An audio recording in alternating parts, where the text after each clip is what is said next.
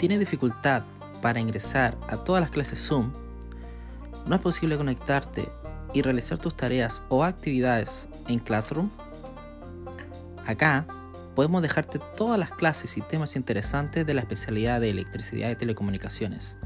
Quédate atento para más noticias.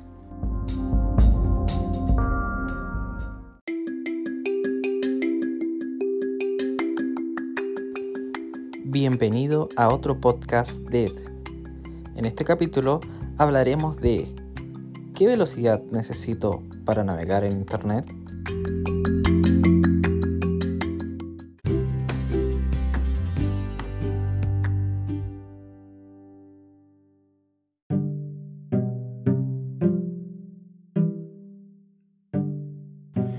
La velocidad de Internet es mucho más importante de lo que piensan algunos.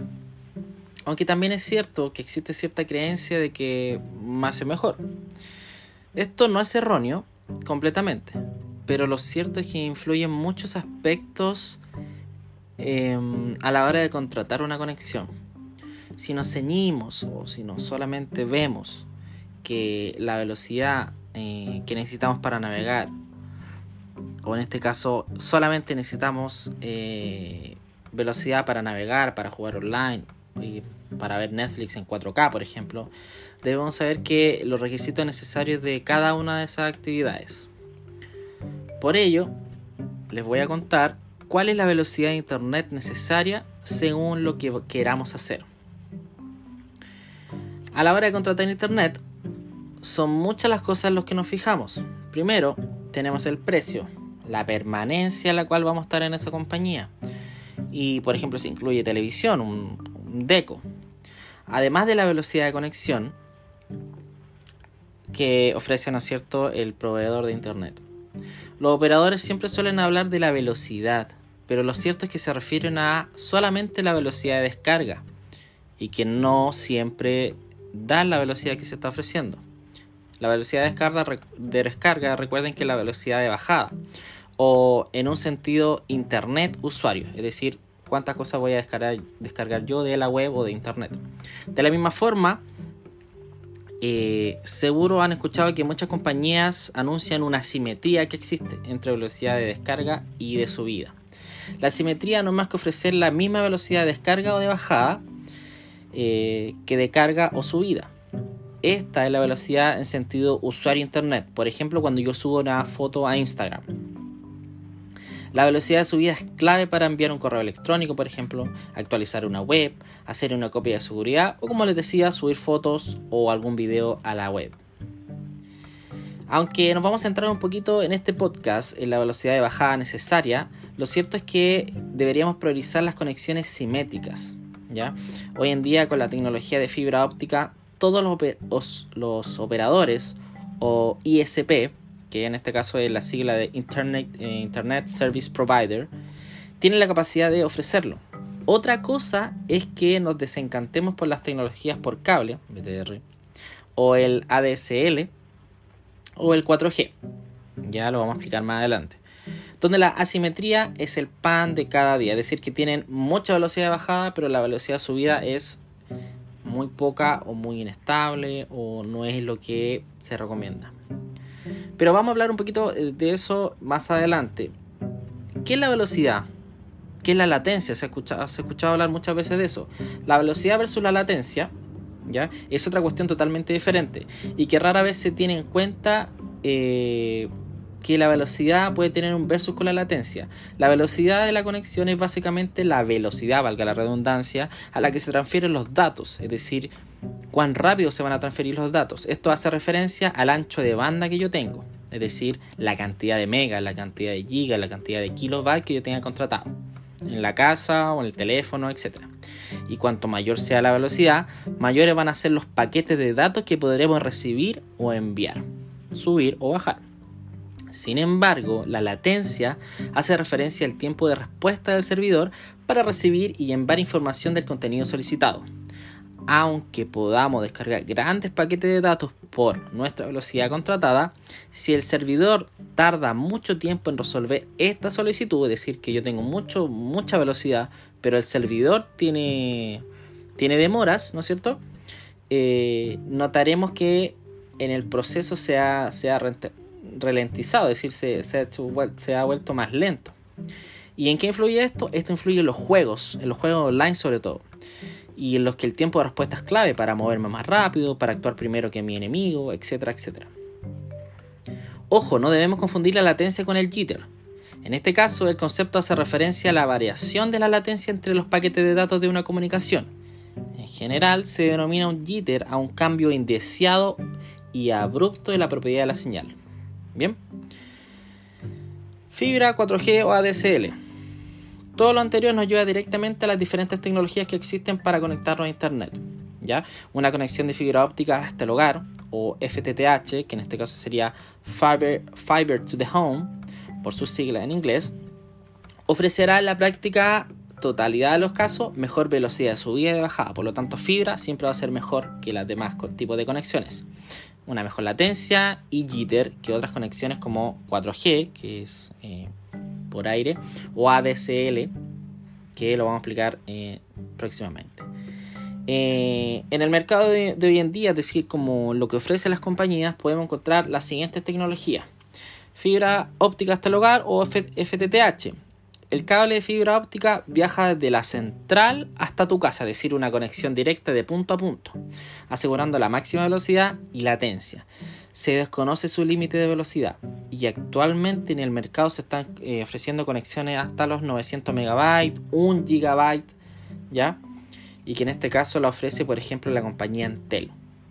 Fibra óptica punto a punto. Bien. El cable o HFC, que en este caso es híbrido entre fibra óptica y cable coaxial, utilizado por eh, las diferentes compañías, eh, en este caso van a tener como un mix, ¿ya? La fibra óptica llega hasta la central o el nodo y desde ahí llega a las casas con cable coaxial, como por ejemplo lo puede hacer Movistar, lo que supuestamente hace BTR, ¿ya?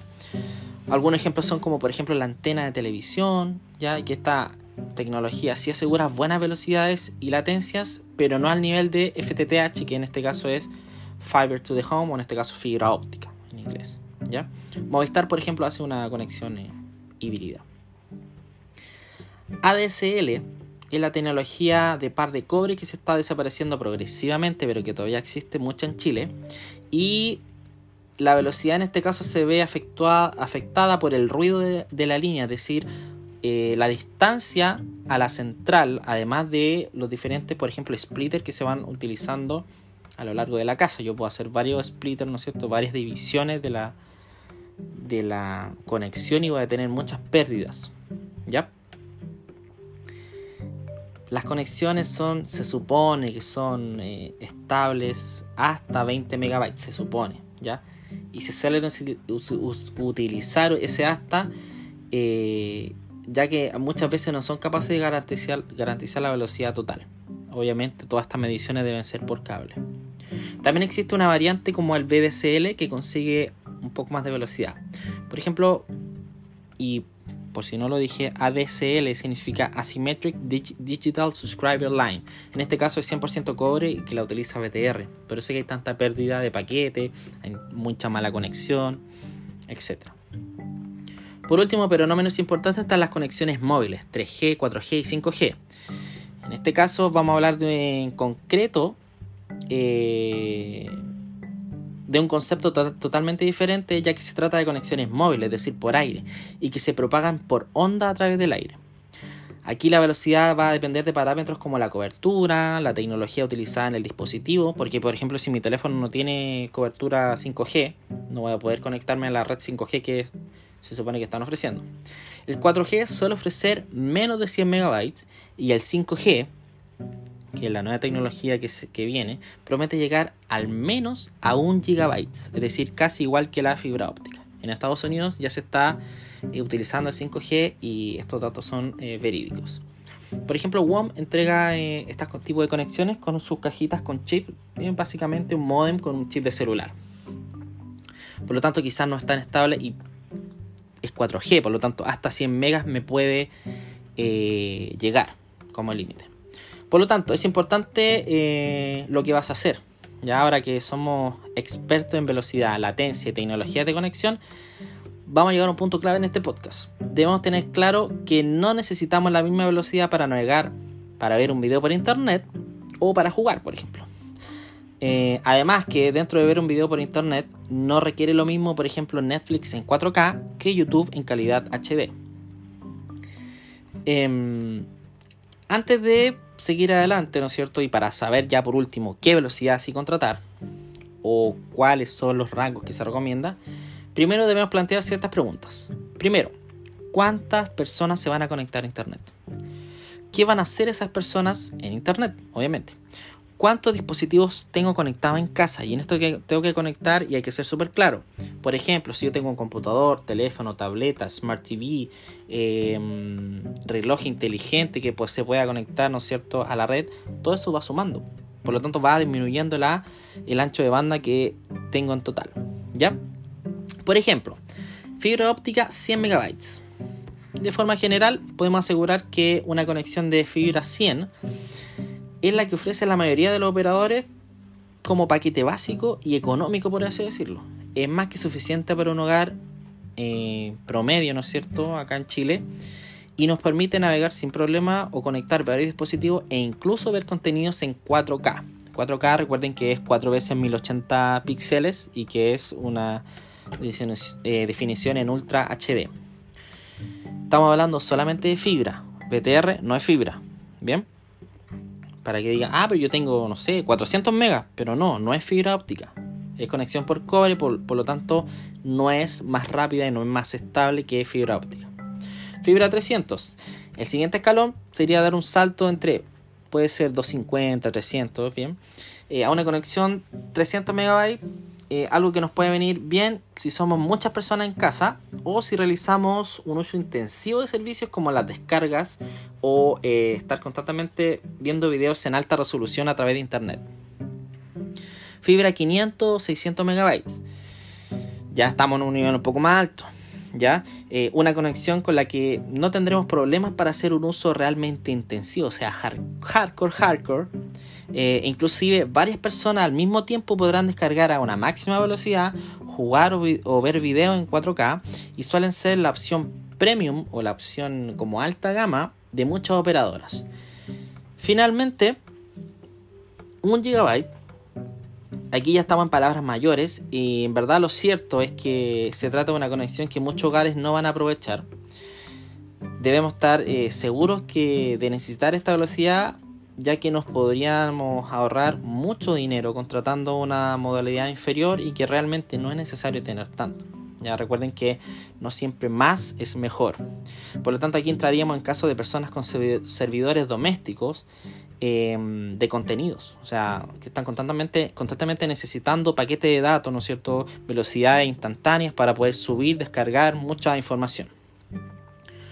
Por lo tanto, velocidad necesaria para navegar, si únicamente queremos navegar por internet, leer periódicos online o visitar nuestras redes sociales e incluso ver videos en alta resolución, solamente necesitamos de 100 megas. Con 100 megas es más que suficiente para poder cumplir perfectamente esta demanda.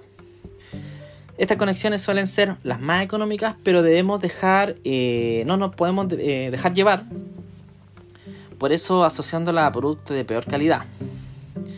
Por ejemplo, como veremos más adelante, Netflix 4K eh, requiere 25 MB de velocidad, por lo que aún nos quedarían libres otros 75 MB para el resto de los menesteres, o en este caso, del otro tipo de acciones.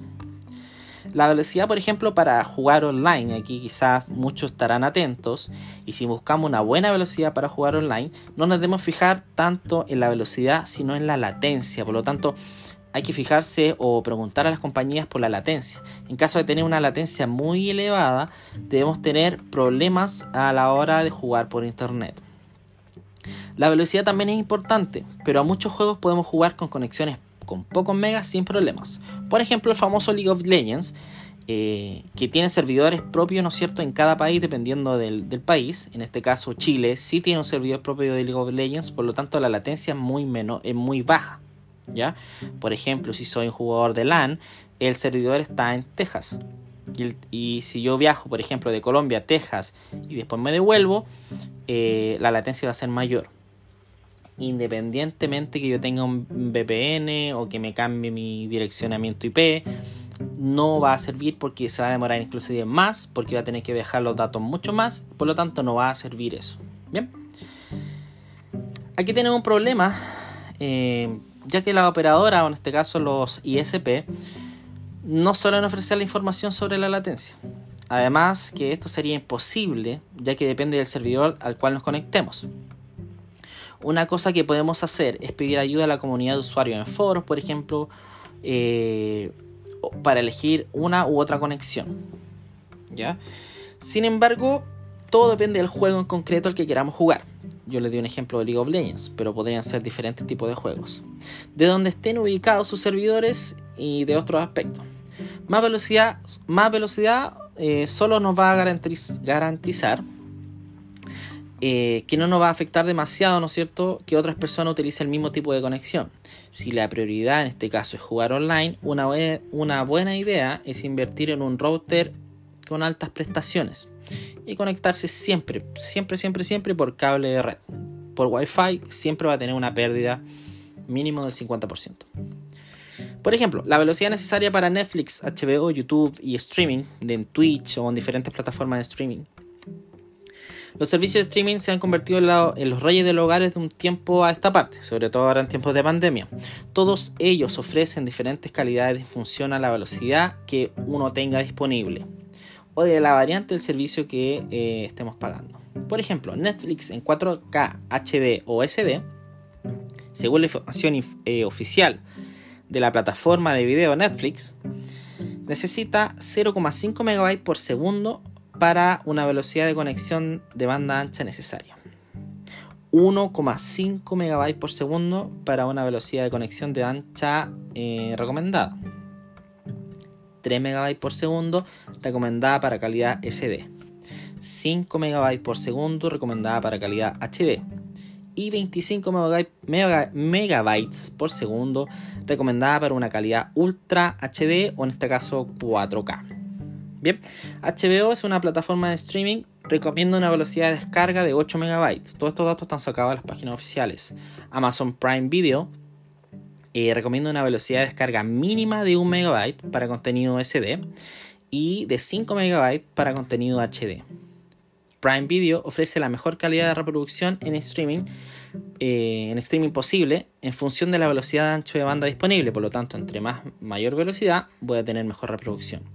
Disney Plus o Disney Más, eh, para mantener un streaming uniforme y de alta calidad, recomienda las siguientes velocidades en circunstancias normales: 5 MB para contenido en alta definición, 25 MB para contenido eh, UHD o en este caso Ultra HD 4K.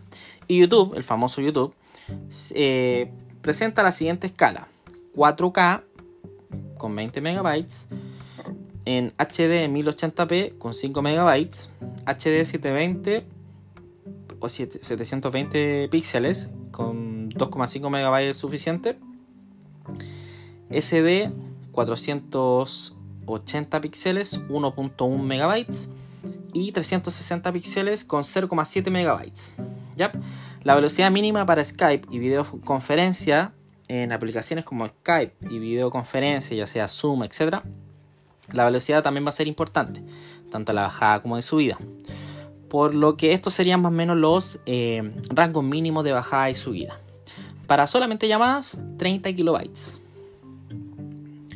de bajada y de subida 100 kilobytes. Eh, videollamadas con pantalla compartida 128 kilobytes y 300 kilobytes respectivamente bajada y subida. Videollamadas en alta calidad 400 kilobytes y 500 kilobytes respectivamente. Videollamadas en HD 1.2 MB y 1.5 MB respectivamente de bajada y subida. Videollamadas grupales de 3 personas 500 kilobytes y 2 MB respectivamente. Videollamadas eh, grupales de 5 personas 2 MB y 4 MB respectivamente.